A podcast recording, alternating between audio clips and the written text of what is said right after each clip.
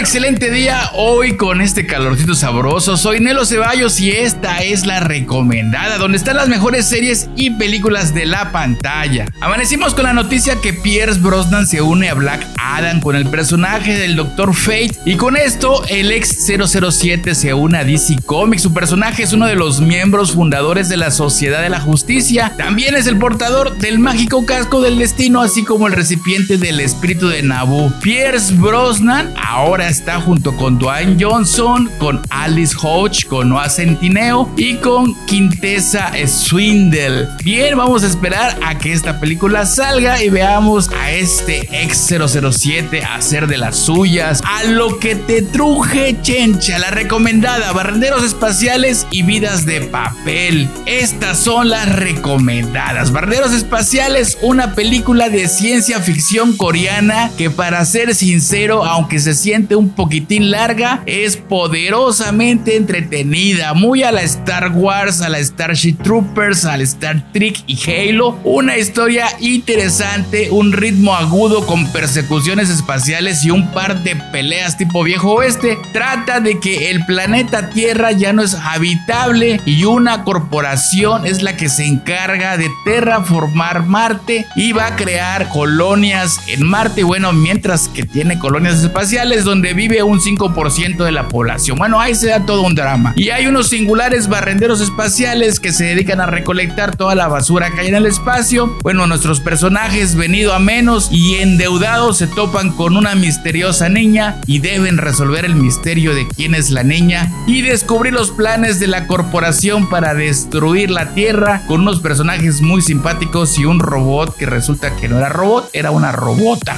o como se diga en femenino. Bueno, de muy alta calidad y unos giros inesperados. Como sea, Barrenderos Espaciales te mantiene al filo de la historia y el que sí está alucinante es Vidas de Papel. Una colosal y cardíaca película, un drama que, uff, está genial, está de pelos, una producción de Turquía que a mí en lo personal me gusta de algunas de las series que he visto de este país y sin duda te va a dejar con un gran pero gran dolor en el alma, un vacío en el estómago porque la verdad está padrísima esta película, tienes que verla, tienes que disfrutarla y también tendrás que sufrirla, entretenida con un buen ritmo, no te voy a decir más para que la veas y la disfrutes. Muy muy recomendada, está fabulosa. Y también vi una que la verdad pues no me gustó, pero son muy mis gustos, poco atinada y muy poco acertada película, Sin hijos, la verdad me dejó con un muy mal sabor de boca, yo me esperaba algo mejor, la historia muy pobre, la dirección muy como que ahí se va, y bueno, hacía mucho que no veía una película que me gustara tampoco o de plano nada. Pero bueno, cada quien sus gustos. Y ahí, si tú la ves y te gusta, bueno, pues échame un mensajito y platícame qué fue lo que te gustó. La verdad es que a mí lo único que me gustó fue la fotografía. Eso sí, ni hablar, está muy bien lograda. Pero bueno, hay cosas que la verdad no me gustaron. Y bueno, ya para irme, si te gustan las películas épicas y de fantasía, recuerda Monster Hunter sigue siendo una de mis favoritas. Liga de la Justicia también puedes ver y por supuesto uno de mis placeres culposos, Tom y Jerry. Pero ya si te quieres poner serio o seria, ahí está Mank por Netflix de David Fincher, con un guion de su padre que nos presenta la historia de Herman Mankiewicz, el autor de Ciudadano Kane, un clásico de clásicos por derecho propio. Bueno, esta historia se da en Hollywood de los años 30 y estamos viendo cómo este Hollywood de los años 30 es revaluado a través de los ojos del mordaz ingenio guionista alcohólico. Bueno,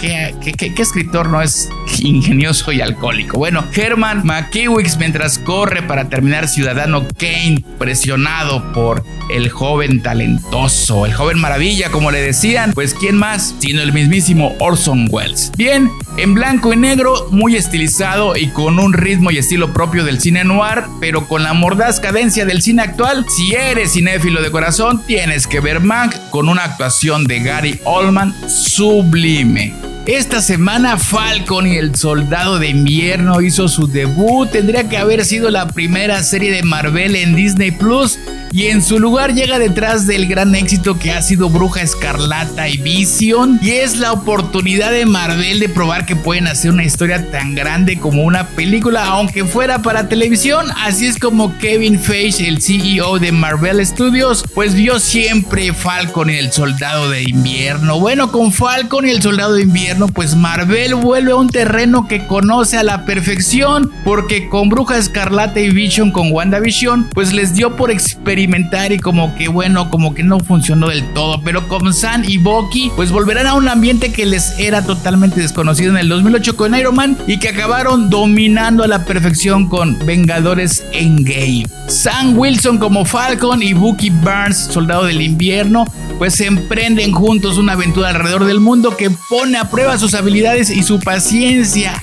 Ambos personajes tendrán que anteponerse a los peligros que acechan la estabilidad del mundo, aunque para que esto suceda, primero tendrán que aprender a trabajar en equipo. 60 minutos bajo la dirección de Cary Scoglan, la fotografía de PJ Dylon y 6 episodios de acción convencional que se suponen es una extensión de Avengers. Es como una introspección, o sea, los héroes deben afrontar las consecuencias de sus actos, o sea, todo un spin-off. La recomendada, obviamente en Disney Plus, Falcon, el soldado de invierno. Y en Netflix, este próximo mes de abril llega Nailed temporada 4, una deliciosa nueva temporada muy divertida que la verdad a mí me fascinan todas las temporadas de Naked y las veo y las veo otra vez. Y lo que viene como una novedad es la película de Conoces a Joe Black del director Martin Brest con Brad Pitt y Anthony Hopkins, un película no no no de drama, fantasía y romance. Desde el tráiler parecía una película adolescente, parecía como que de bajo costo, una producción barata. Cuando vi la película era profunda, significativa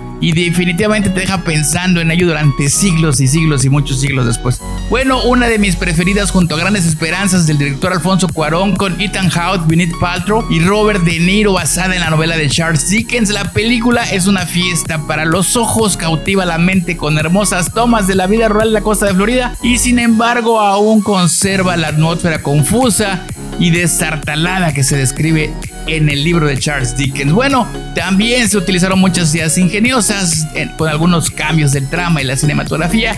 Bueno, en general me encanta y la recomendada de esta semana es Falcon, el soldado del invierno.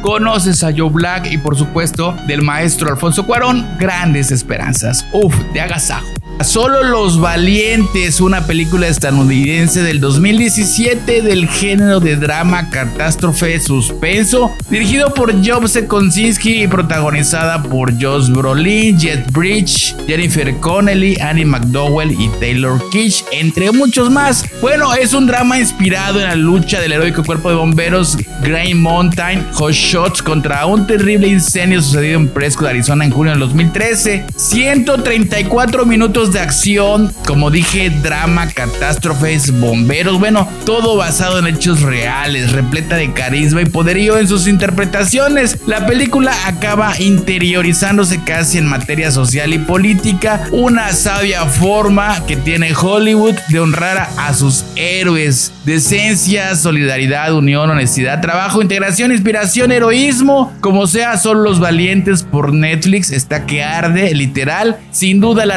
te va a tener entretenido de pe a pa. Está muy interesante, yo te la recomiendo. La recomendada son Los Valientes y el mundo de Sherlock Holmes está de regreso. Después del triunfo de Enola Holmes, Netflix parece que está cada vez más interesado en añadir piezas al gran mecanismo de las historias del detective. Ocho episodios de un heterogéneo grupo de inadaptados que investigan una serie de crímenes sobrenaturales en el Londres victoriano para el Dr. Watson y su misterioso socio Sherlock Holmes. Bueno, déjame te voy a contar. Los irregulares de Baker Street eran una banda de erizos, de mozuelos callejeros que Sir Arthur Conan Doyle escribió en algunos de sus misterios de Sherlock Holmes. Y Holmes reconoció que estos jóvenes inteligentes, dirigidos por un niño llamado Wiggins, tenían un conocimiento íntimo de las calles y habilidades de investigación ayudados por su anonimato, por lo que los contrató para alguno de sus casos. De Baker Street Irregulars han hecho apariciones ocasionales con Sherlock Holmes desde entonces en una serie de novelas infantiles e interpretando incluso canciones en el musical de Baker Street. Ese es el antecedente, pero bueno, la nueva producción de Tom Bidwell en Netflix, Los Irregulares, no solo pone a estos jóvenes, a esta joven banda callejera a la cabeza de su propia serie, sino que también catapulta el trabajo detectivesco generalmente directo de Holmes en el reino de lo sobrenatural, un movimiento que Sir Conan